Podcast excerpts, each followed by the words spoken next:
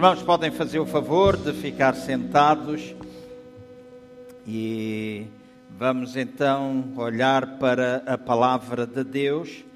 Uh, antes, lembrar uma vez mais, não porque o pastor Jorge não tivesse feito bem, mas lembrar o próximo domingo, 5540, é alguma coisa que nós vamos fazer a nível nacional, é um projeto de evangelização todas as nossas igrejas estarão envolvidas. Uh, temos orado há bastante tempo, temos uh, buscado a Deus para que este seja um domingo de grande colheita. Obrigado por esse amém. Não é que às vezes uh, nós já estamos tão habituados a não nos preocuparmos com aqueles que estão perdidos que quando nós nos vemos envolvidos em alguma coisa de alcance, achamos estranho. Não é? Oh, está silencioso outra vez. Não é? Mas na realidade, a razão da nossa existência e presença enquanto igreja é para nos edificarmos uns aos outros, mas não podemos esquecer que a nossa missão principal é alcançar os perdidos. E enquanto igreja, nós não queremos perder isso de vista. E esta é alguma coisa que os pastores do CCVA reconheceram. Nos arrependemos diante de Deus porque deixamos de investir neste sentido e juntos temos clamado a Deus para que haja este crescimento e haja esta paixão em nossos corações, de maneira que nos voltemos não somente para as nossas necessidades, para os nossos problemas, para as nossas lutas, para aquilo que nós temos para pagar, precisamos fazer, mas que nós foquemos os nossos olhos naquilo onde devemos estar, onde devemos focá-los e é no alcance das pessoas que estão perdidas. Então, este mês, eh, aliás, estes últimos 40 dias temos orado, o próximo domingo Todos nós iremos ter cultos especiais, alguns irão fazer de maneira diferente do que outros, mas o que nos alegra é saber que uh, vamos estar juntos alcançando pessoas. E é tão bom uh, estar a ouvir notícias de muitas igrejas. Ontem à noite eu falava com o pastor Miguel e o pastor Miguel estava-me a dizer, pastor João, estou tão feliz. E eu estava uh, a regozijar-me com ele, porque eu alguém dizer-me isso, e liguei-lhe para o encorajar, e ele dizia, eu estou tão feliz. Em Carregal do Sal, a igreja está a crescer bastante. É um trabalho que abrimos há quatro anos, começando do zero, numa das vilas mais uh, católicas romanas, e onde não existe nenhuma igreja evangélica tirando a nossa, e faz parte do distrito de Viseu. Então nós estamos alegres. Falei também para um outro pastor, pastor Mário, e ele disse: Pastor João, durante estes últimos dois, três meses, a Igreja das Caldas da Rainha está a crescer muito. Muitos casais novos estão a voltar. E eu disse: Olha, graças a Deus, Deus nos está a abençoar. Nós também queremos crescer. Nós também queremos crescer. Nós também queremos alcançar pessoas. E não é crescer só para dizer que temos número é crescer para resgatar pessoas do inferno, resgatar essas vidas e pô-las em comunhão com Deus. Amém? Por isso, no próximo domingo, eh, eu peço aos irmãos que possam estar cedo. Vou pedir-vos três coisas: que possam orar pelas pessoas que vocês têm orado. Se não o fizeram, o pastor Jorge já disse, tirem esta semana, pensem em alguém que está afastado dos caminhos de Deus, pensem em alguém que há muitos anos não vai a uma igreja, pensem em alguém que não conhece Jesus, convide para estar presente, venha com essas pessoas, que os irmãos orem e que sexta-feira vamos ter um culto propositadamente para isso também e para ter um tempo de despertar uh, profético, ouvir a voz de Deus como já temos vindo a fazer. Então, convi orar, convidar as pessoas, estarem a horas e todos nós possamos servir a Deus com excelência. Amém? Excelência significa fazermos o melhor que nós sabemos. Isso é que significa excelência. O meu uh, bom, pode ser o suficiente de outra pessoa ou vice-versa. Mas nós fazermos o melhor que nós sabemos em todas as áreas da vida da igreja no próximo domingo. Nós vamos nos sentir honrados com a presença de todos aqueles que vão estar aqui, está bem? Então, no próximo domingo, não esqueçam isso, se faz favor. Também quero dar graças a Deus uh, pelas orações que fizeram a meu favor. Eu estive uh, na Suíça no outro domingo. O pastor Ângelo tem três filhos, o mais velho, uh, o casamento dele não correu assim tão bem, está uh, divorciado, pois tem uma filha do meio que casou nesse domingo e a mais nova. E ele diz que eu serei o pastor casamenteiro dos filhos dele. Uh, a Lloyd casou há 10 anos atrás, agora foi a Susana 10 anos depois, e eu profetizei que daqui a 10 anos iria casar o Samuel. E ele deu um grito a dizer: Espero que seja antes. Eu disse: Então, daqui a dois anos, estar aqui para te casar, não é? Porque ele já tem 50 e qualquer coisa, então. Uh, ele disse: Eu quero mais cedo, eu quero mais cedo. Eu disse: Amém, Amém. Deus te abençoe e espero que assim seja. E também no domingo passado, com estas, com as muitas viagens, estive muitas vezes a Lisboa uh, estava verdadeiramente esgotado em termos mentais, principalmente mental e físico, e então falei ao pastor Jorge para ficar lá, me dispensarem de estar aqui e poder descansar um pouco. Para aqueles irmãos que sabem, porque em tempos eu já tinha dito isso à igreja, há cerca de dois meses atrás, num culto de ceia, no final eu pedi às pessoas para ficarem, nós partilhamos acerca uh, das contas da nossa igreja, portanto foi no primeiro domingo de fevereiro, se eu não estou em erro, primeiro ou segundo, mas creio que no primeiro, dia 3, partilhámos acerca das contas da igreja, falámos acerca do edifício e também falámos acerca uh, da minha saúde. Num exame de rotina foi detectado uh, alguns polípios no intestino, sendo que um deles é maligno e eu terei de ser submetido a uma cirurgia que está agendada para o próximo dia 30 de abril. Ou seja, no final do mês, eles confirmarão uma semana, na semana anterior, eles irão confirmar. Peço aos irmãos que possam continuar a orar por mim, tenho feito algumas perguntas e eles disseram que provavelmente durante o período de um mês, um mês e meio, eu não poderei uh, fazer muitos esforços e provavelmente no primeiro mês uh, não poderei fazer viagens, deslocações, etc. Nós temos estado a orar, amanhã uh, nós vamos estar juntos, os pastores do CCVA, a igreja não deixará de ter aqui sempre alguém, tem o pastor Jorge localmente, outros pastores estarão aqui para ministrar a palavra de Deus. Espero que os irmãos possam orar por mim. Estamos confiando em Deus de que tudo irá ser bem. A operação será no IPO em Coimbra, eh, então no dia, no dia 30, eh, e confiamos em Deus. Também temos orado bastante e dissemos isto do fundo do nosso, do nosso coração. Eu não sou daqueles que tenho de confessar que durante muito tempo, e creio que acontece com todos nós, muitas vezes quando nós somos abençoados por Deus em alguma área uh, e nós somos engrandecidos por Deus em alguma coisa, as memórias do passado sempre ficam presas em nós, certo? Acho que é normal, todos nós lembramos muita coisa da nossa infância. É natural que alguns lembrem coisas menos boas, eh, porque foram as experiências mais marcantes.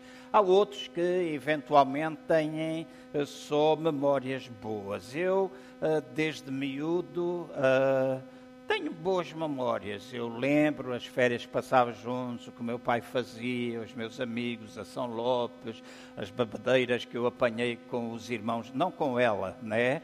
Ah, mas com os irmãos dela, o António, o Jorge, quando éramos adolescentes, porque queríamos experimentar tudo. O meu pai tinha bebidas alcoólicas em casa, às vezes a gente enchia um copo, metia um bocadinho, nós fazíamos um copo cheio que nós chamávamos a bomba. Né? E aquilo, quando a gente tomava aquilo que era a mistura de. Se ele tinha 20 garrafas, a gente misturava 20 garrafas e ficávamos ali com uma pedrada. Uma coisa que os jovens não devem fazer. Ok, estou a falar a sério, né? porque nós às vezes achamos graça a isso. Enquanto adolescentes a gente faz essas coisas, mas depois, quando nós chegamos a ser mais adultos, nós vamos ver que aquilo foi uma estupidez que não valia a pena para nada. Né? E lembro-me das tareias que o António levou do pai. Uma vez eram duas e tal da manhã, entrou em casa, o pai tinha um jarrão muito grande. Ele entrou de mansinho para o pai não ouvir e deu um pontapé no jarrão, caramba! E lá veio o pai e encheu o Antônio de chapadas, né? porque o pai dela e o meu pai não brincavam, né? Quando atiravam um chapadão, a gente até levantava voo. Então lembro essas coisas que acabam por ser engraçadas. Eu lembro coisas muito positivas na, nossa, na minha vida de adolescência, juventude e enquanto servo de Deus também. Uh, este edifício para mim está cheio de memórias. Chegarmos até aqui foi um tempo de muitas, muitas memórias que nós passamos. E eu estava a lembrar quando, há cerca de um mês atrás, quando nós tivemos o Ted Danson aqui numa sexta-feira, e foi uma noite maravilhosa, o último, o último mês, um tempo que nós oramos, louvamos a Deus, tivemos ministração, até às 20 para, as duas, às 20 para a meia-noite, e depois dissemos, olha, por favor, vamos embora, que nós temos de acabar. Foi um tempo glorioso, e eu lembro que estava a andar, e estava ali naquele canto, e de repente o Espírito do Senhor começou a falar comigo, eu tomei notas no meu telemóvel e algumas coisas que irei partilhar ao longo destes domingos foram recebidas naquele tempo ali. Uh, nessa, nessa sexta-feira, mas uma das coisas principais é de não ficar preso às memórias porque muitas vezes as memórias, boas ou menos boas, impedem-nos de nós avançarmos certo? Impedem de nós avançarmos. Algumas pessoas com quem eu tenho falado por causa da venda deste edifício, algumas pessoas nos dizem: Ah, mas porquê é que vocês vão fazer? Porquê é que vocês vão fazer? O teu coração não está preso? Será que tu não tens uh, por pela casa? Eu quero dizer aos irmãos que se há alguém aqui dentro que gosta deste lugar, uh, eu sou um deles. Não vou dizer que sou o que mais amo mas fui eu que o encontrei, fui eu que passei durante seis meses, muitos dias aqui, sozinho. Fui para casa com pulgas, porque me sentava aqui embaixo a idealizar aquilo que nós temos hoje. E o Jorge Elias sonhou comigo, tornou possível, fizemos planos, entregamos aos arquitetos e tudo o que existe aqui foi sonhado ao pormenor sonhado ao pormenor, ao ponto de muitas vezes as pessoas dizerem, mas parece que está aqui tudo. E está aqui tudo, foi sonhado ao pormenor para cumprir uma visão. Hoje é um edifício que não cumpre a realidade da nossa igreja, a igreja que a gente tem. Essa é a realidade, não é? Então, eu quero dizer aos irmãos que temos orado ao longo deste tempo e o nosso edifício foi vendido esta semana nós iremos fazer a escritura no dia 2 de julho. Nós iremos fazer a escritura. Agora, deixem-me dizer assim, porque há muitas pessoas que dizem a igreja foi vendida. A igreja não foi vendida, a igreja somos nós. O edifício foi vendido. Uma coisa eu posso garantir aos irmãos é de que nós não deixamos de ter visão, nós não, não deixamos de saber para onde é que nós queremos ir e para onde é que Deus nos quer levar e também com a mesma maturidade, seriedade que nós tivemos no passado, nós te, queremos ter no presente e procurar o melhor que se possa adequar à igreja que nós temos no presente e que nos possa ajudar a crescer. Há algumas coisas pelas quais nós estamos a orar, nós, líderes, pastores, temos vindo a orar uh, e que estão relacionadas com o futuro. Nós estamos a procurar instalações e ao longo deste tempo tem-nos aparecido algumas instalações aqui próximo e outras próximo da Gar do Oriente, uh, naquela zona dos Olivais. Essa é a minha preferência.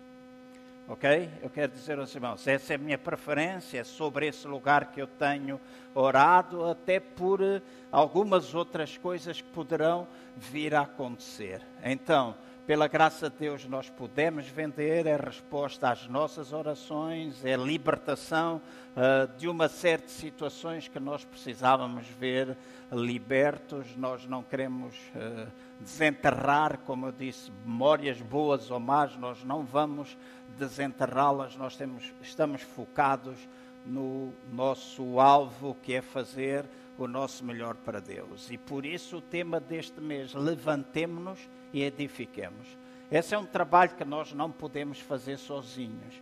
Não é um trabalho que o pastor João, ou o pastor Jorge, ou o irmão A, B, X, Y, Z pode fazer sozinho. É um trabalho que nós, enquanto igreja, podemos e devemos fazer. Sei que alguns dos irmãos podem ficar tristes, alguns irmãos podem dizer, ah, a gente vai e não sei o quê, porque fizemos assim, fizemos assim. Ok, nós todos fizemos. Amém? Nós todos fizemos. Chegou o tempo de um novo caminho, chegou o tempo de alguma coisa nova da parte de Deus e chegou o tempo de refrescar e o tempo de reconstruir. Amém? E sempre eu tenho dito isto aos irmãos e os irmãos sempre me ouviram dizer há muitos anos assim: quando, nos quando Deus nos tira uma coisa, é sempre para nos dar outra melhor. Quando ele remove o primeiro, ou deixem por assim, aos olhos de Deus, o segundo é sempre melhor do que o primeiro. Aos nossos olhos, o primeiro é o melhor. Aos olhos de Deus, o segundo é melhor do que o primeiro. Ainda há pouco lemos uma passagem acerca da velha aliança e da nova aliança quando foi o período da transição da velha para a nova, e Jesus falava aos seus discípulos acerca dos odres velhos, dos novos, do vinho novo, do vinho velho, os discípulos estavam sempre a dizer: Ah, mas o vinho velho é melhor, o vinho velho é melhor. E quando está ali a falar de vinho velho, não estava a falar no sentido natural, apesar de nós sabermos que no natural o vinho velho é melhor que o vinho novo. Eu não sou um grande especialista, aqueles que gostam muito de vinho, sabem, vinho velho é melhor. Eu tenho mais ou menos sabor, mas como eu misturo muitas vezes, seja novo ou velho, com 7-Up, ou com Coca-Cola para fazer uma bebida que em Angola se chama catemba, então tanto faz misturar com o novo ou com o velho, e se misturar com o velho toda a gente diz, epá, estás a estragar o vinho, e eu costumo dizer, estou a estragar a Coca-Cola, né? porque acho que a melhor bebida é a Coca-Cola, apesar de agora eu estar um resistente daqueles da primeira, né? Passo meses que não entra Coca-Cola e eu às vezes sou tentado pela Coca-Cola. Mas quando fala acerca do vinho velho do vinho novo, fala da velha aliança, da nova aliança. E os discípulos estavam a dizer: será que pode vir alguma coisa melhor do que aquelas coisas da velha aliança? E Jesus disse: sim, sim, vem, o vinho novo é melhor. O vinho novo vai ser melhor, a nova aliança vai ser melhor. Nós, hoje que fazemos parte da nova aliança, olhamos para a velha e sabemos que a nossa é melhor. Mas na transição eles não sabiam. E às vezes os nossos olhos ficam blindados de alguma forma para que nós não sejamos capazes de ver aquilo que está à nossa frente. Eu sei que o futuro pertence a Deus Eu sei que o futuro pertence a Deus. Já me ouviram dizer, eh, muitas vezes eu dizia: o melhor está para vir, o melhor está para vir, o melhor está para vir.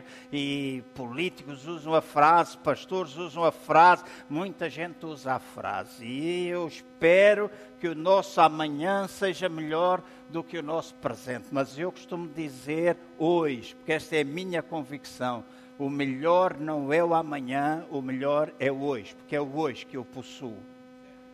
Amanhã eu não possuo, o hoje eu possuo. Eu espero que seja melhor, eu espero que haja a bênção de Deus, que haja a graça de Deus, que haja multiplicação, que haja tudo aquilo que a gente necessita, mas hoje é o melhor. Para esta igreja, hoje, este é o nosso melhor. É amanhã, nós estamos certos que Deus nos vai continuar a guiar, a dirigir e que algumas coisas, de acordo com aquilo que Deus está a falar aos nossos corações, nós possamos ir ajustando procurando instalações que se ajustem a essa visão em que procuraremos contextualizar a igreja, não somente em termos de edifício, mas em termos também daquilo que é a nossa missão. E antes de entrar mais diretamente, apesar de já estar a falar nela, deixem-me dizer, irmãos e irmãs, esta é a minha oração. E esta é uma palavra se os irmãos não se lembrarem de muito mais daquilo que eu disser hoje, pelo menos recordem isto. Uh, por algum tempo eu penso que não poderei estar, não é assim, até o final do mês sim, depois terei, não sei, um mês, mês e meio, eu não sei. Espero que não seja muito tempo, mas eu quero dizer isto aos irmãos. Aquilo que nós mais necessitamos enquanto igreja local não é só sair deste edifício e procurar novas instalações, mas é continuarmos a permitir que o Espírito de Deus trabalhe em nós, igreja. Em nós, igreja. Não, a igreja não são paredes, somos nós. E é a mentalidade que nós temos de ter, é aquilo que nós precisamos possuir na nossa vida, é a dedicação que nós temos de ter, é aquilo que nós precisamos uh, em termos de ministérios na vida da igreja, que nos poderá ajudar em termos do futuro a nós alcançarmos pessoas, ministrarmos, etc. Nós, a palavra de Deus diz assim: se nós temos falta de obreiros ou de ceifeiros para a seara, nós precisamos orar. O centro cristão precisa mais obreiros novos. Obrigado por um amém em mental, não é assim? Nós precisamos mais obreiros novos, nós precisamos de mais pessoas que sirvam a Deus na igreja.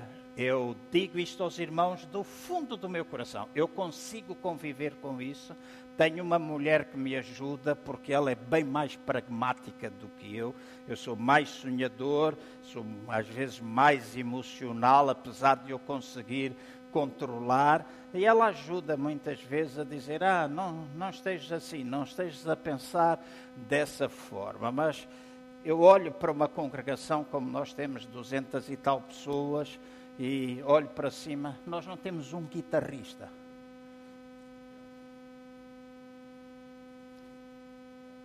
dói-me. Dói-me. Tenho de ser sincero com os irmãos, dói-me. E há outras coisas que nós precisamos. Nós queremos ir mais além? Ah, amém, amém. Nós queremos ir mais além. Então nós precisamos. E hoje eu estou a falar-vos como o vosso pastor. Eu não estou aqui para passar a vossa, a minha mão no vosso pelo para vos fazer sentir bem. Também não quero que façam sentir mal mas nós precisamos, nós precisamos penetrar em áreas onde nós já penetramos de maneiras diferentes. Fomos pioneiros, esta igreja foi pioneira em muita coisa. Pioneira em muita coisa. Primeira igreja a ter um gospel café. Tínhamos pessoas na rua à espera de entrar, a sábado à noite. Chegámos a fazer sexta-feira à noite. 200 pessoas em cada sessão de, de sexta e de sábado. Gente ali fora. Hoje nós não, se calhar fazer um gospel café não faz sentido. Mas faz sentido alguma outra coisa que nos ajude a alcançar pessoas e principalmente uma nova geração. não é? Porque se nós não tivermos cuidado, todos nós que temos cabelos brancos, qualquer dia seremos a maioria da igreja. Uhum. Já pensaram nisso? Ah, mas pastor, não fala assim porque eu só tenho 40. Está bem. Eu quando tinha 40 anos ainda tinha cabelo, usava-o até aqui cheio de caracóis. E agora estou careca como tudo. Né? A Ana tirou uma fotografia ontem anteontem, assim de lado. E eu disse, pô, nem tenho quase um cabelo preto. Né? Às vezes dizem, pá, estou cheio de brancos. Eu disse, estou cheio de cabelos pretos. Falta de cabelos pretos.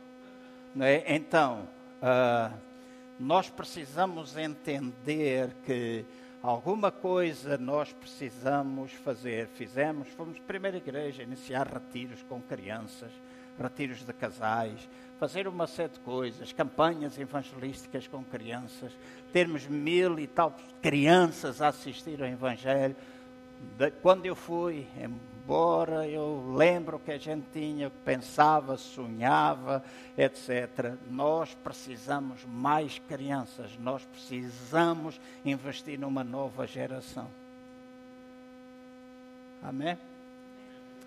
E não é só o investir, é investir fazendo da forma como eu entendo que Deus pretende que a gente faça. Volto outra vez a dizer, Muita tec, muito ajuntamento nem sempre significa novo nascimento. Amém?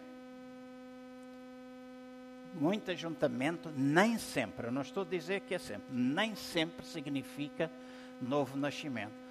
Claro, é preferível ter um grande ajuntamento, sempre há a possibilidade. Mas aquilo que os irmãos e eu mais necessitamos é da presença de Deus, a certeza da nossa salvação, a nova vida que nós possuímos, o testemunho que nós podemos dar. E sempre que eu ouço isso, é das coisas que mais me alegra. Eu costumo dizer a algumas pessoas: já tenho muito pouco para provar aquilo que eu tinha para provar já ficou lá para trás. Hoje a minha oração é para que o Senhor me ache aprovado. É diferente. Provar eu já provei. Fui-lhe obediente, ele me ajudou, chegamos até onde nós chegamos. Nós pensamos às vezes CCVA na nossa igreja é aquilo que a gente vê. CCVA tem 17 igrejas em Portugal, tem cerca de 20 igrejas em Angola, cerca de 60 igrejas em Moçambique, 6 igrejas ou 7 em, em Guiné-Bissau. Temos uma boa ligação ainda no Brasil e tudo começou em 1991. Então, nós só temos de dar graças a Deus para aquilo que está para trás. Amém? Mas eh, hoje, o tempo que se chama hoje, sermos achados aprovados. Eu fazer a minha parte, os irmãos fazerem a vossa parte. E neste tempo presente, em que nós precisamos da manifesta presença de Deus, nós precisamos levantar-nos, nós precisamos erguer-nos para que possamos realizar a obra que Deus quer que a gente realize. E naquela sexta-feira, quando eu vou ser breve, né? Prometo que vou fazer tudo por tudo para terminar ao meio-dia e meia. Então, 20 minutos.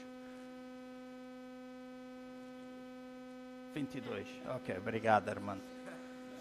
Naquela sexta-feira, quando o Espírito do Senhor estava a trazer uh, aquela mensagem de nos levantarmos e de nos erguermos para edificar, a passagem que o Espírito de Deus me trouxe uh, foi quando os muros da cidade de Jerusalém estavam a ser edificados.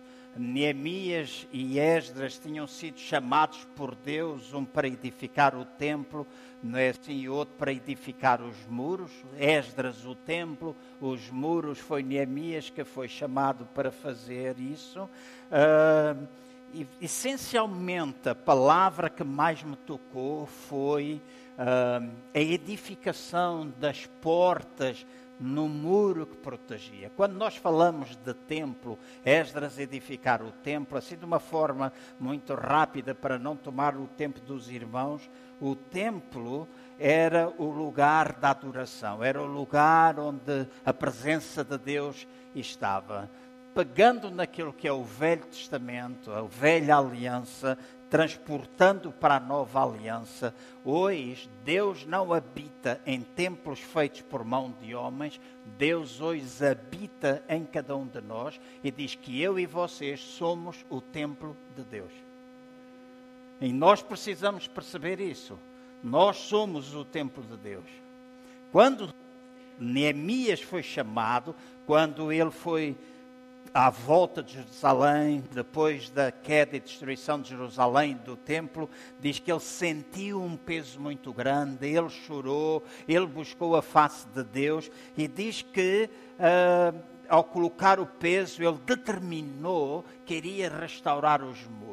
E a restauração dos muros tem a ver com a proteção que é necessário o templo ter. Se nós trazer, trazer, se trouxermos do Velho Testamento ou da Velha Aliança para a Nova Aliança, Templo significa nós, nós somos o templo de Deus. Muros, ou a edificação do, dos muros, tem a ver com a edificação da nossa alma. Alma, mente, vontade e emoções, que é aquilo que protege o templo porque diz que uma cidade que não tem muros é muito fácil ser penetrada pelo inimigo e o inimigo destruir a cidade. Então eu e vocês temos de ter uma preocupação especial com a nossa alma, com os nossos muros, aquilo que protege o nosso coração, que protege o nosso espírito. Então, eu e os irmãos temos de ter uma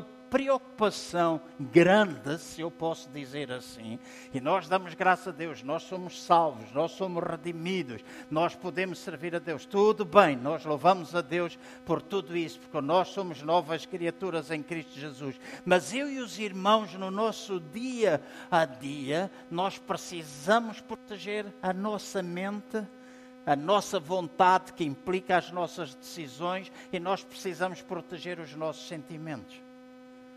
E a alma é mais ampla do que estas três palavras, mas eu estou a usar para simplificar e tornar-se perceptível para todos nós. Então eu e os irmãos temos de proteger os nossos pensamentos, nós temos de proteger as nossas emoções. Muitas vezes as nossas emoções são geradas pelos pensamentos que nós temos.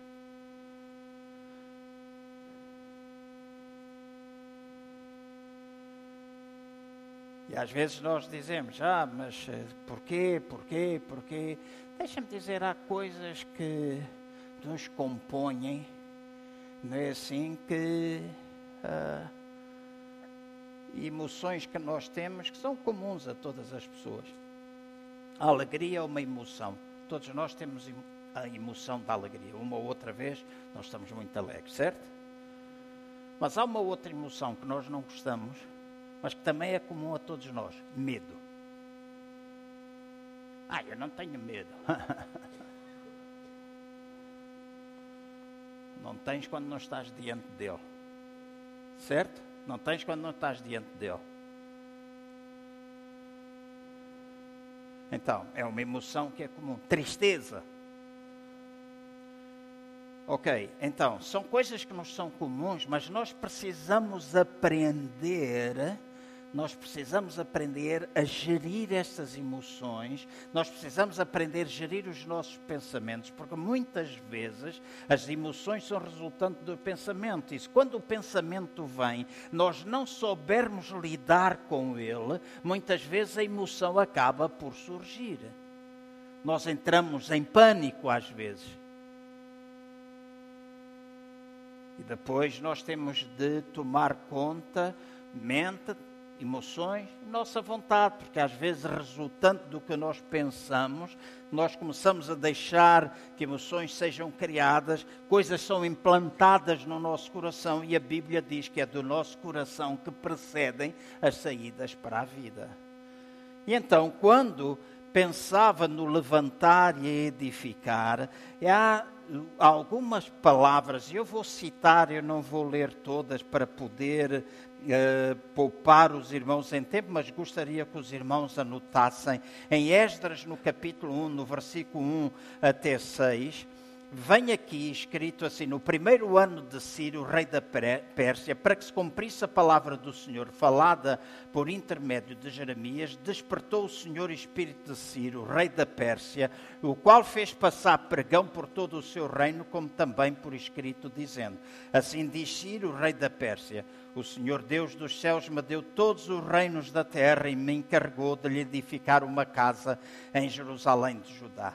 Quem há entre vós de todo o seu povo, seja seu Deus com ele, suba a Jerusalém de Judá e edifica a casa do Senhor, Deus de Israel, o Deus que habita em Jerusalém. Todo sobrevivente, onde quer que seja peregrino, os homens do seu lugar o ajudarão com prata e ouro, com bens e com gados, afora as dádivas voluntárias para a casa do Senhor que habita em Jerusalém. Então se levantaram os cabeças das famílias de Judá e Benjamim e os sacerdotes Uh, e os sacerdotes e os levitas, com todos aqueles cujo espírito Deus despertou para subirem e edificar a casa de Deus, o qual está em Jerusalém. Todos os seus vizinhos os ajudaram com utensílios de prata, com ouro, com bens, com gados e com coisas preciosas, afora tudo que voluntariamente se deu. Então, nós temos aqui uma palavra uh, que é profética e que Ciro leu no tempo em que ele estava. Ciro leu que haveria de chegar o tempo da restauração do templo. Haveria de chegar o tempo em que o templo iria ser restaurado. E se os irmãos repararem no versículo 1 de Esdras 1, está escrito que a restauração da casa dependeu, em primeiro lugar, da palavra que veio da boca do Senhor. E deixem-me dizer assim: não há maneira alguma, não há outra forma de nós podermos edificar a casa de nós podemos edificar o templo pessoal e este templo coletivo, que somos nós, igreja, se nós não dependermos na íntegra daquilo que a palavra de Deus diz que nós devemos fazer.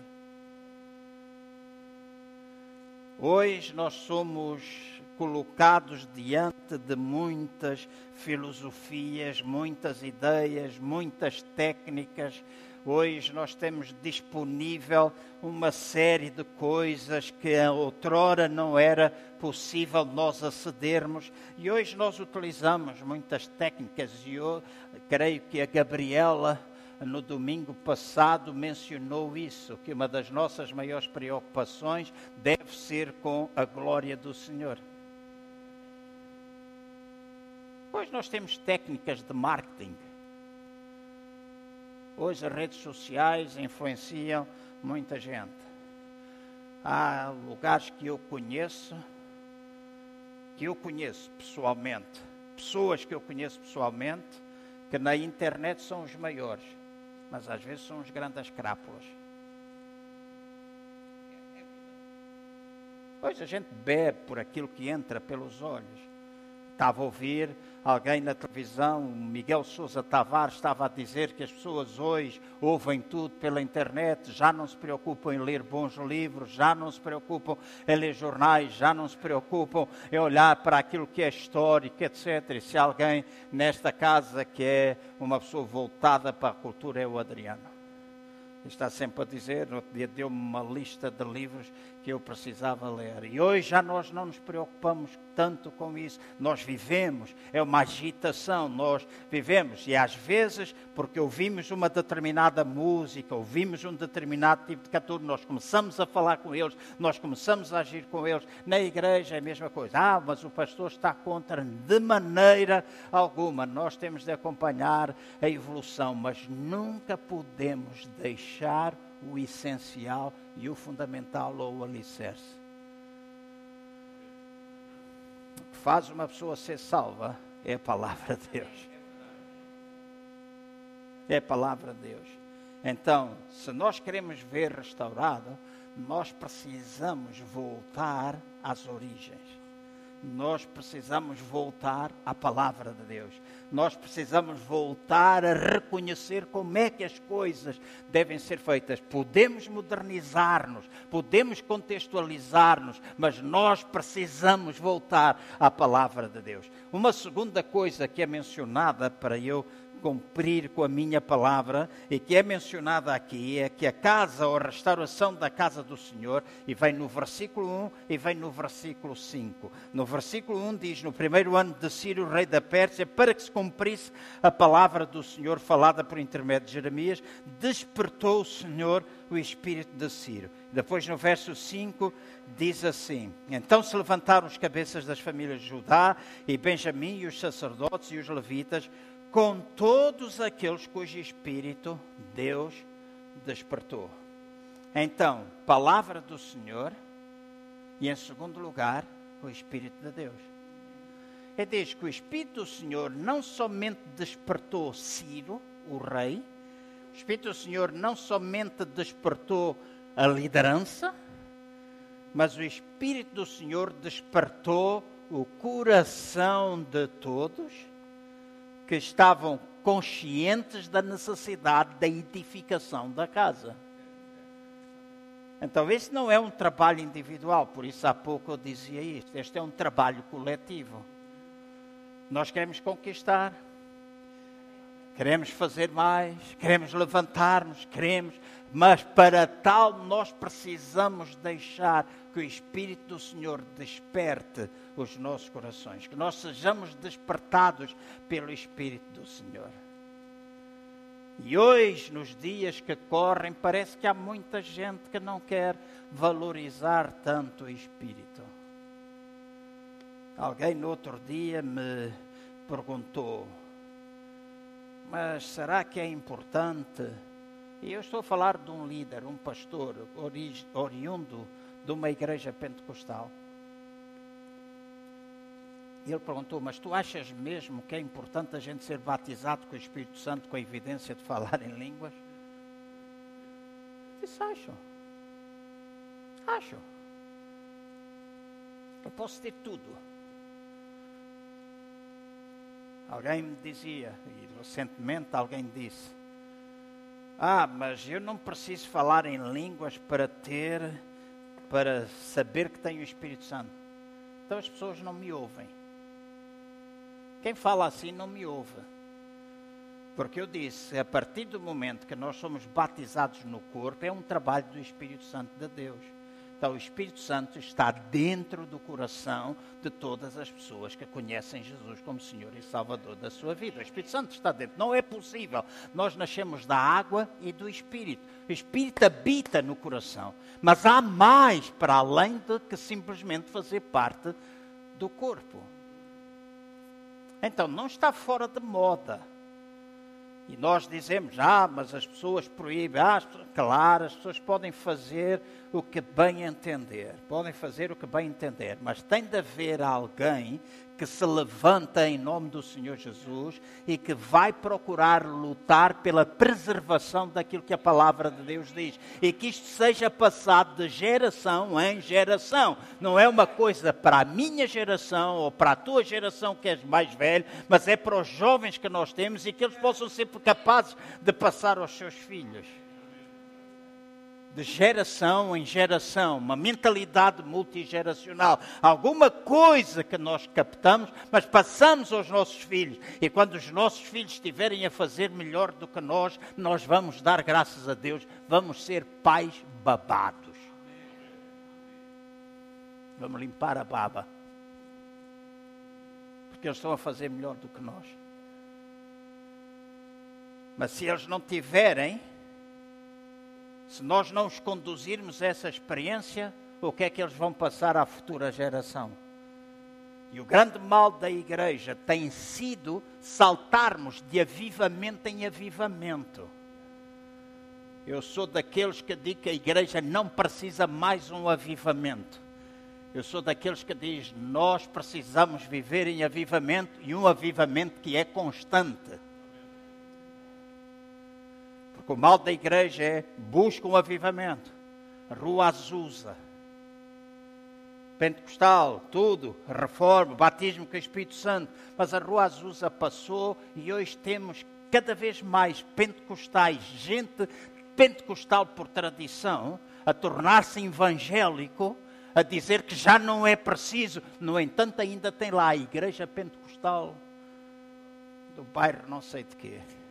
Mas já não vivemos o, o que é que é o Pentecostes já não se ouve uma palavra profética. Ah, mas há muitos exageros. Sim, eu prefiro. Ouçam bem o que eu vou dizer. Eu prefiro que esta igreja seja exagerada um bocadinho. Deixem-me pôr assim: que a igreja entre em algum exagero do que não ter nada. Por quando há fogo a mais, a gente pega em água e gelo, deita um bocadinho e a coisa vai ao normal. Agora, quando não existe, não há fome, quando não há sede, quando não há desejo, é uma gaita.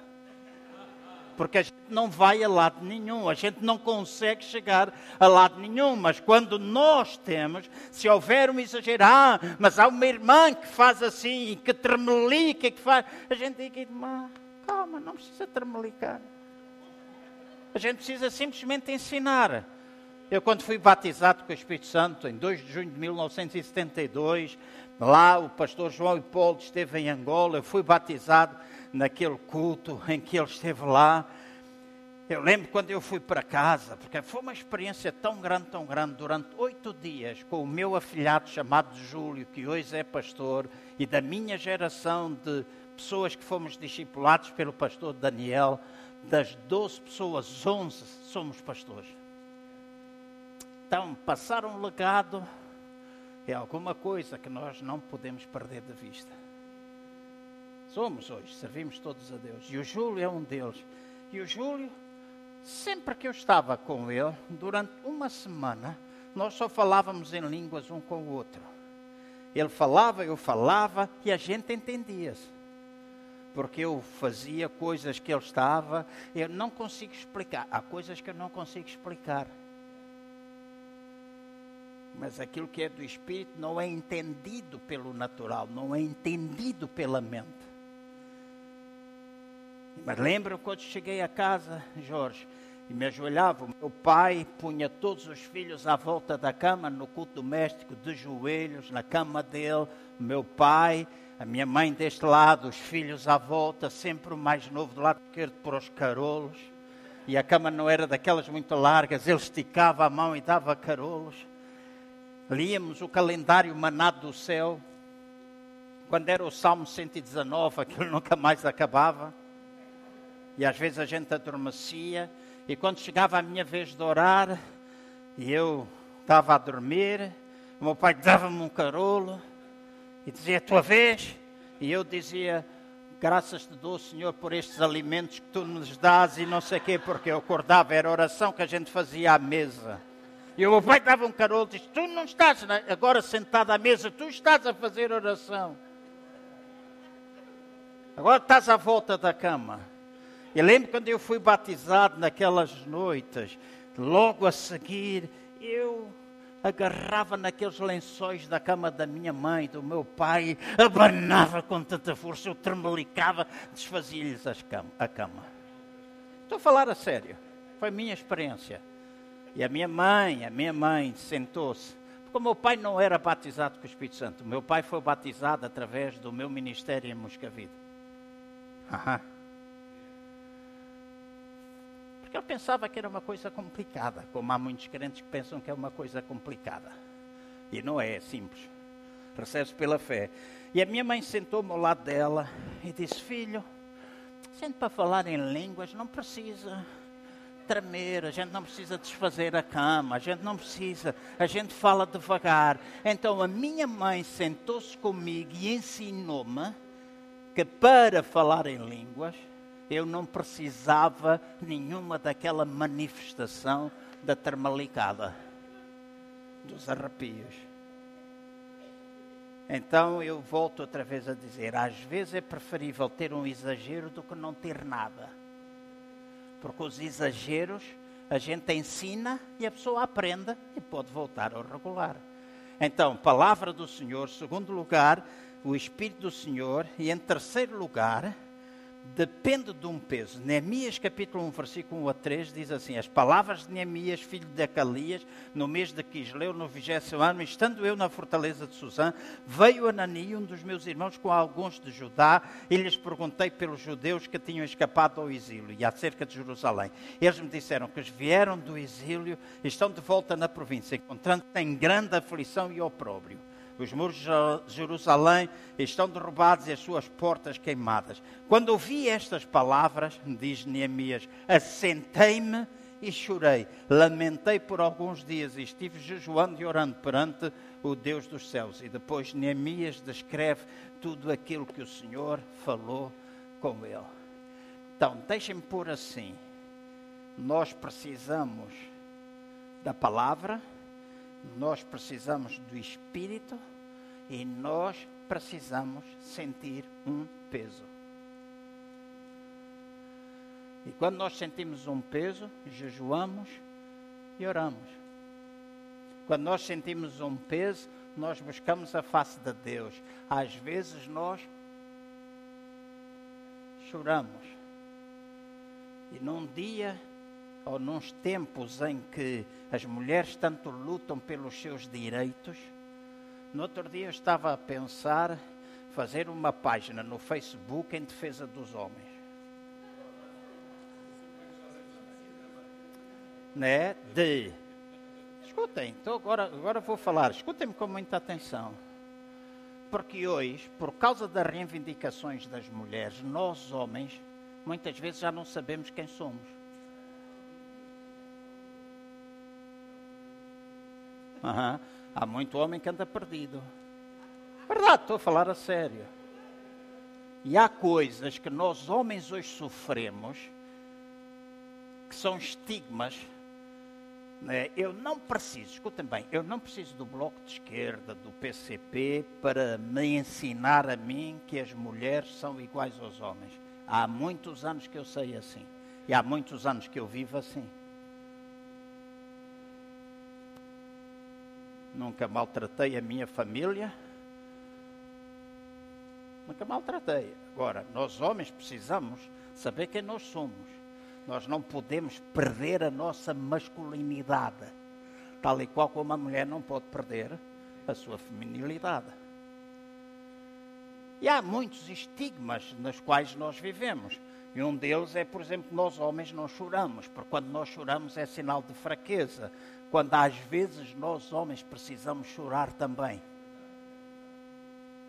Aham. Os homens podem perder a oportunidade de dizer amém, que agora as mulheres estão aqui a ouvir. Então, nós precisamos um peso, nós precisamos sentir, nós precisamos ter a carga. E esse peso pode vir sobre homens e sobre mulheres o peso da reconstrução o peso de podermos juntos edificar a casa do Senhor. Podemos tomar consciência de que há um trabalho que nós temos de desenvolver para que a casa do Senhor seja restaurada. E precisamos fazer isto, e te concluo, em unidade. E unidade é mais do que estarmos juntos.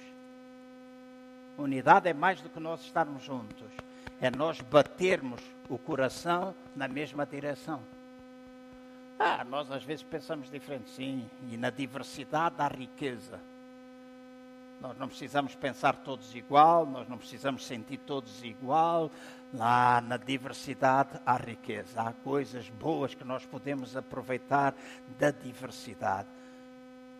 Mas nós precisamos estar em unidade nós precisamos ter alguma coisa que nos une, que é o nome de Jesus. Amém?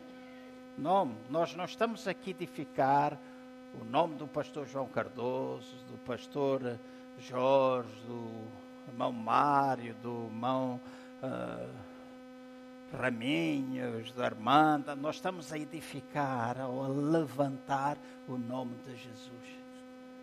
E nós precisamos disso, nós precisamos dessa edificação, nós precisamos desta chave de maneira que nós possamos viver em comunidade unida, num só coração. Nós precisamos fazer tudo à volta da pessoa de Jesus e, por último, e com isso concluo, tendo uma consagração radical a Deus. Irmãos, ah, esta semana que passou, dei comigo, sentado algumas vezes na minha secretária, preparando esta mensagem e pensando na necessidade que todos nós temos de nos consagrarmos a Deus. A igreja hoje é é moderna, é atual, é contextualizada, queremos que o seja. Mas a minha mente voou para os meus tempos de infância, onde nós tínhamos culto à terça-feira, tínhamos culto à quinta, tínhamos escola dominical às oito da manhã, culto às nove horas, ou culto às nove, escola dominical às dez e meia, ou onze, culto à tarde quando a igreja, nossa igreja cresceu, tínhamos cultos ao sábado. E havia uma fome, uma sede, uma consagração total. E eu disse: Deus, ajuda-me a orar todos os dias para que eu e o povo que eu pastorei seja um povo consagrado a Ti. Consagrado a Ti. E consagrado a Ti não significa bater com a mão no peito e transformar-nos em beatos. Tem gente que não que só vê Deus como uma irmã alguns anos atrás, quando nós estávamos na João 21, ela foi lá à hora do almoço, uh, uma irmã querida, uh, e ela, eu disse, ok, agora vou sair para almoçar. Ela estava lá na conversa com a Fátima, eu disse, agora vou sair para almoçar. E a querida irmã virou-se para mim e disse: Ah, eu pensava que o pastor não almoçava.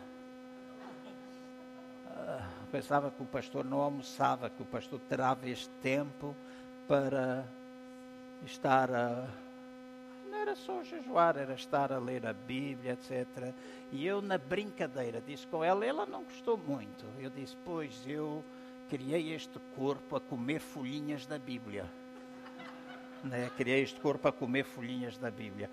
Às vezes as pessoas são fanáticas, são pessoas que são, levam as coisas ao extremo. Nós somos pessoas naturais como os outros, mas a nossa consagração é totalmente diferente das outras pessoas.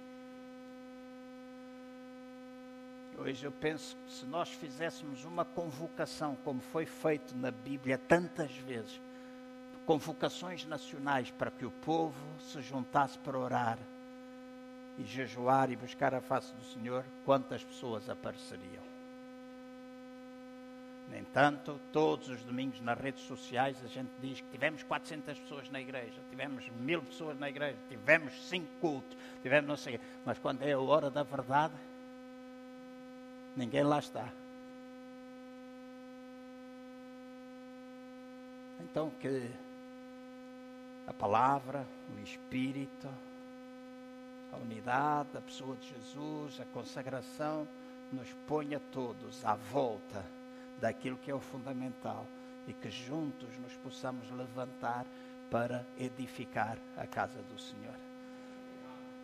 Aquilo que está à nossa frente, esperamos que seja melhor do que o nosso hoje, mas hoje nós temos de dar passos. Esta madrugada eu lembrei-me, acordei e com esta idade já acho sempre chato né? Quando eu era novo, só me levantava para beber Coca-Cola. Às vezes acordava à meia da noite e acordava com sede e a primeira coisa que vinha à minha cabeça era Coca-Cola. Eu saía da cama, bebia um copo de meio litro, aqueles grandes Coca-Colas, cama, dormia. Hoje levanto-me para urinar.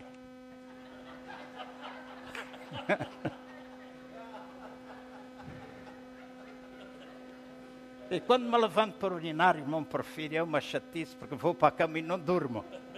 Antigamente bebia Coca-Cola, eu acho que tenho de voltar à Coca-Cola. Né? Bebia Coca-Cola, ia para a cama e dormia outra vez. Então hoje, quando eu vou para a cama, Carlos, depois de urinar, às vezes estou ali um bocado. É, e tenho de dizer aos irmãos, muitas vezes eu faço oração e digo, Deus, faz com que eu durma. Porque acho que meu Deus, a relação que nós temos, Ele é, interessa-se com isso também. Eu preciso descansar. Toda a gente diz que eu preciso dormir seis horas, que eu preciso dormir sete horas, que se não sei o quê. Que não. Eu digo, Deus, não tenho sono, faz com que eu durma. Ajuda-me a dormir. Não é? Faço. E esta noite foi assim.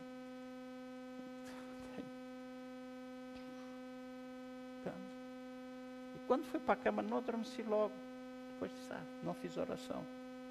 Vou pedir para dormir. Mas enquanto não fiz, veio até mim este pensamento, ah, para mim precioso, antes das coisas acontecerem. O que é que o povo fazia para que as coisas acontecessem? Que a gente quer que as coisas aconteçam, mas não queremos pagar. Eu acho que o pastor Jorge há pouco dizia condição, né? E que nós não gostamos da palavra condição. Quais são as condições que nós precisamos preencher para que as coisas aconteçam? A gente sabe, queremos, desejamos. Vamos ficar de pé. Então, antes de nós irmos embora, eu vou pedir que os irmãos, pode ser mesmo a pessoa que está ao seu lado, mas que o irmão pegue nas mãos dessa pessoa e que possa fazer uma, uma oração antes de ir. Peço desculpa, passei creio que 10 minutos. Mas que o irmão pegue na, na mão dessa pessoa que o irmão ora. Lembrando-se, palavra, Espírito do Senhor, estarmos unidos, termos a pessoa, o nome de Jesus, que nos una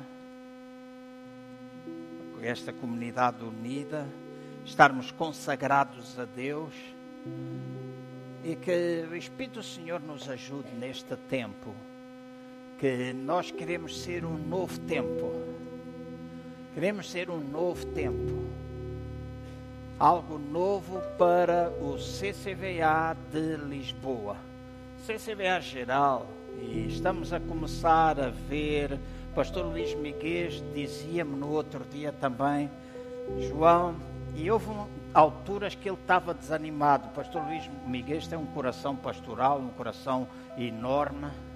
E há algum tempo atrás ele ligou-me, nós encontramos, almoçamos juntos. E ele dizia: Pá, tenho dias que eu estou desanimado, porque eu sei que é vontade de Deus que a igreja cresça. E eu não tenho visto salvação de pessoas. Eu disse, Luís, tem calma, porque a experiência também nos ajuda. Crescimento não é só número, às vezes é relação. Crescimento relacional, às vezes é o crescimento de nós e Deus, a nossa relação com Deus, uns com os outros. Mas há dois, três meses atrás, nós encontramos, eu costumo de vir de boleia com ele sempre que vimos para reuniões. Amanhã lá venho eu de boleia, encontramos em Coimbra e venho com ele. E ele dizia: João, estes últimos meses tenho visto vários casais novos entrar dentro da igreja. Eu disse: Fiz, para a frente. Aguenta-te, Isaac. Está a começar a acontecer algo novo. Que nós tenhamos fome, que nós tenhamos sede, que nós nos consagremos, que nós nos preparemos, nos ergamos, erguemos todos juntos, para que possamos levar aquilo que está à nossa frente a bom porto. Amém? Então, orem uns com os outros. Nossa reunião vai terminar logo de seguida tenham tempo de oração. Próximo domingo, convidem pessoas para estarem. Não desanimem, louvem a Deus, porque nós vendemos este edifício. Louvem a Deus e que Deus nos guie ao lugar próprio, aquilo que é o melhor sítio para que nós possamos alcançar pessoas para Jesus. Lugar com estacionamento. Amém. E lugar onde nós possamos acolher e pôr em prática a visão de Deus. Amém. Oremos a Deus então. Procura alguém.